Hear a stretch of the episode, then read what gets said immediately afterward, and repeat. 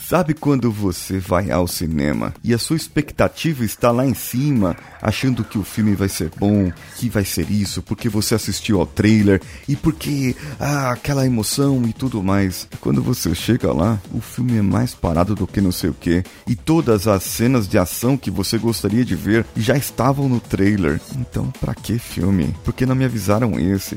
E a sua expectativa estava tão alta, tão alta, e você acabou se frustrando com ela. Isso acontece não só no cinema, mas pode acontecer em qualquer uma área da nossa vida. Bem, vamos juntos e eu falo mais sobre isso. Você está ouvindo Coachcast Brasil a sua dose diária de motivação.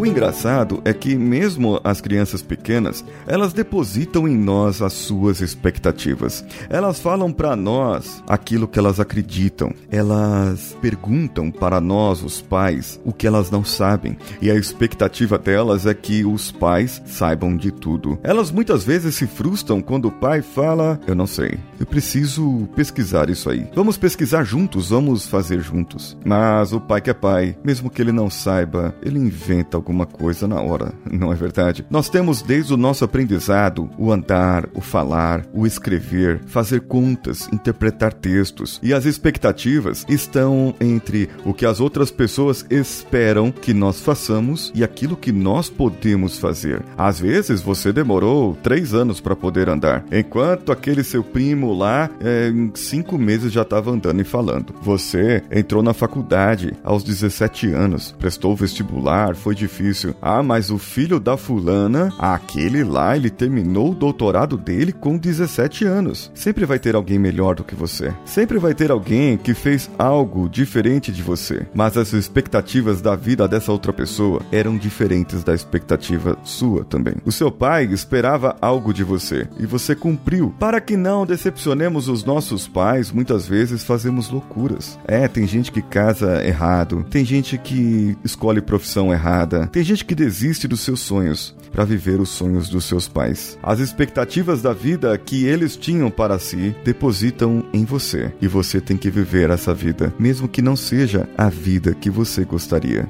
Isso é bem difícil, é bem complicado sim, mas é algo que nós devemos conviver com isso. Começamos então a apresentar novas soluções para nossa vida, a interpretar os textos e começamos a ir bem nas provas. E então nós chegamos naquela fase que eu estava falando agora de escolher uma profissão, fazer um vestibular, trabalhar, ter um trabalho, ter uma carreira. E então, no nosso trabalho, nós temos que fazer o que deveria ser feito ou ainda fazer mais do que deveria, ter aquela proatividade de enxergar o problema e trazer as soluções receber treinamentos e aprender com treinamentos. E aí começa a entrar essas coisas. Eu faço a minha obrigação? Eu faço mais do que eu deveria? O que as pessoas esperam que eu faça? O que eu posso fazer? Quais são as minhas habilidades? Qual é a expectativa que eu tenho? Qual a expectativa que você tem com a vida das outras pessoas? Porque muitos de nós aprendemos com os nossos pais que devemos ter alta expectativa e esperar o bem de todas as pessoas. Porque afinal de contas,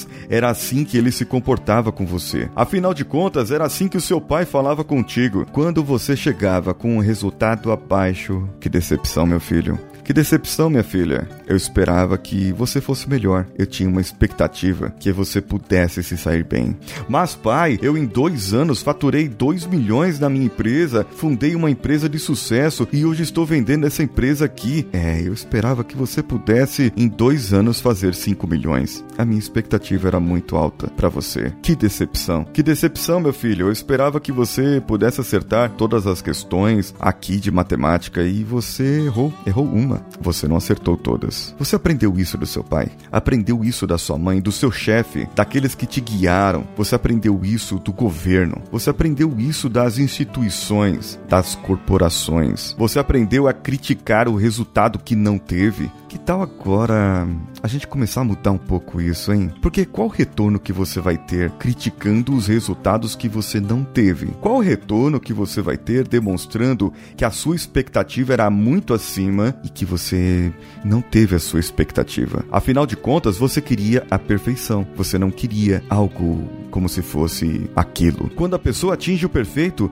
você ainda pode criar um outro patamar e falar: "É, você conseguiu, mas também você não foi tão rápido assim. Ah, mas também você não foi daquele jeito." O que você recebe de volta nesse caso? Qual é o retorno? É estresse, é nervosismo, ansiedade. E você só cria isso, esse ambiente chato, hostil, nervoso, ansioso nas pessoas à sua volta. Você só cria revoltas com as pessoas à sua volta. Será que é melhor então, para evitar a decepção, você diminuir as suas expectativas? Não esperar que as pessoas façam melhor do que você fazia, e sim esperar que as pessoas façam algo bom para você. Elogie o que as pessoas fizeram e ensine as pessoas a fazerem o que elas não fizerem. Pode ser falta de capacidade, pode ser falta de competências, de habilidades. E se você é o líder, o incompetente é você. Se a pessoa não faz o que você gostaria que fosse feito, a incompetência é sua. É ingerência. Você não foi um líder capaz de ensinar ou deixar claro a tarefa que deveria ser feito.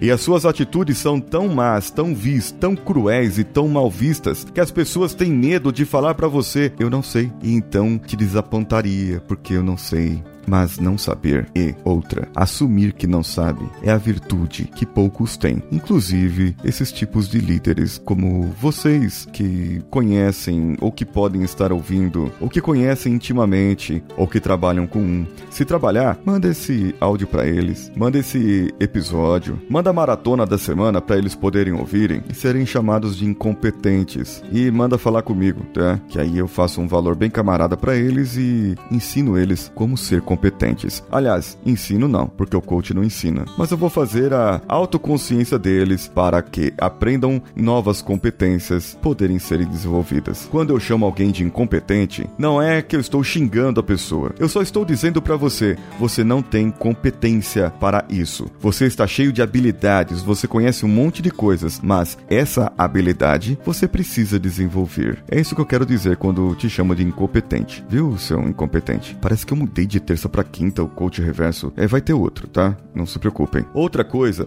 é ajudar as pessoas. Já que se você definiu algo, quer que as outras pessoas façam algo, e você sabe que as outras pessoas não saberão fazer, mesmo que para você aquilo seja básico, vá lá e ensine, explique como você gostaria que fosse feito, qual o resultado que você gostaria. Deixe disponível para as outras pessoas, para que as outras pessoas possam perguntar para você. Elas possam primeiro ter o controle daquilo que devem ser feito. É o primeiro ponto da delegação de, de tarefas ou de qualquer outra coisa. Um outro ponto é que você possa guiá-las naquilo que elas devem fazer. Guiar, muitas vezes, requer um tempo. E se você não tem tempo, então eu posso dizer que você é incompetente. Bom, é, falta ali então habilidades para desenvolver em gerenciamento do tempo, certo? Eu vou começar a corrigir isso antes de chamar todo mundo de incompetente por aí. Senão vão pensar que eu sou o senhor perfeito. Não sou. Existe um monte de incompetências na minha vida. Só que algumas eu já descobri as que eu preciso melhorar, outras ainda não. E esse é o grande ponto. A expectativa da minha vida está naquelas que eu quero melhorar, naquelas que eu preciso melhorar para que eu possa atingir melhores resultados em todos os âmbitos da minha vida. E nesse meu decorrer, aprenderei novas coisas, terei novas habilidades, terei novas competências. E então descobrirei que eu necessito melhorar em outras coisas, necessito melhorar em outras competências e descobrirei que eu sou um belo um incompetente. Quanto mais competências eu desenvolvo, mais a minha expectativa em relação ao que quero aumenta. E quanto mais a minha expectativa em relação ao que quero aumenta, mais incompetências surgirão na minha vida e mais eu precisarei desenvolver.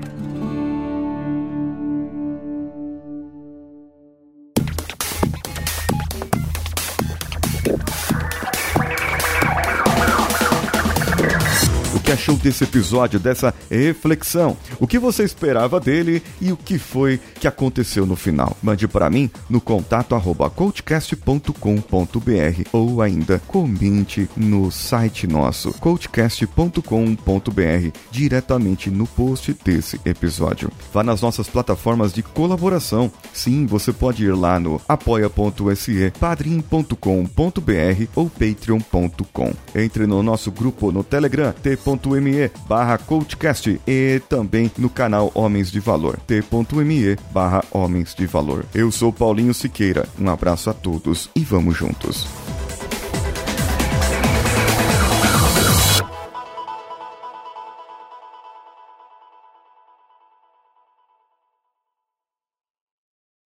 Você ouviu mais um episódio editado por Danilo Pastor, Produções de Podcasts.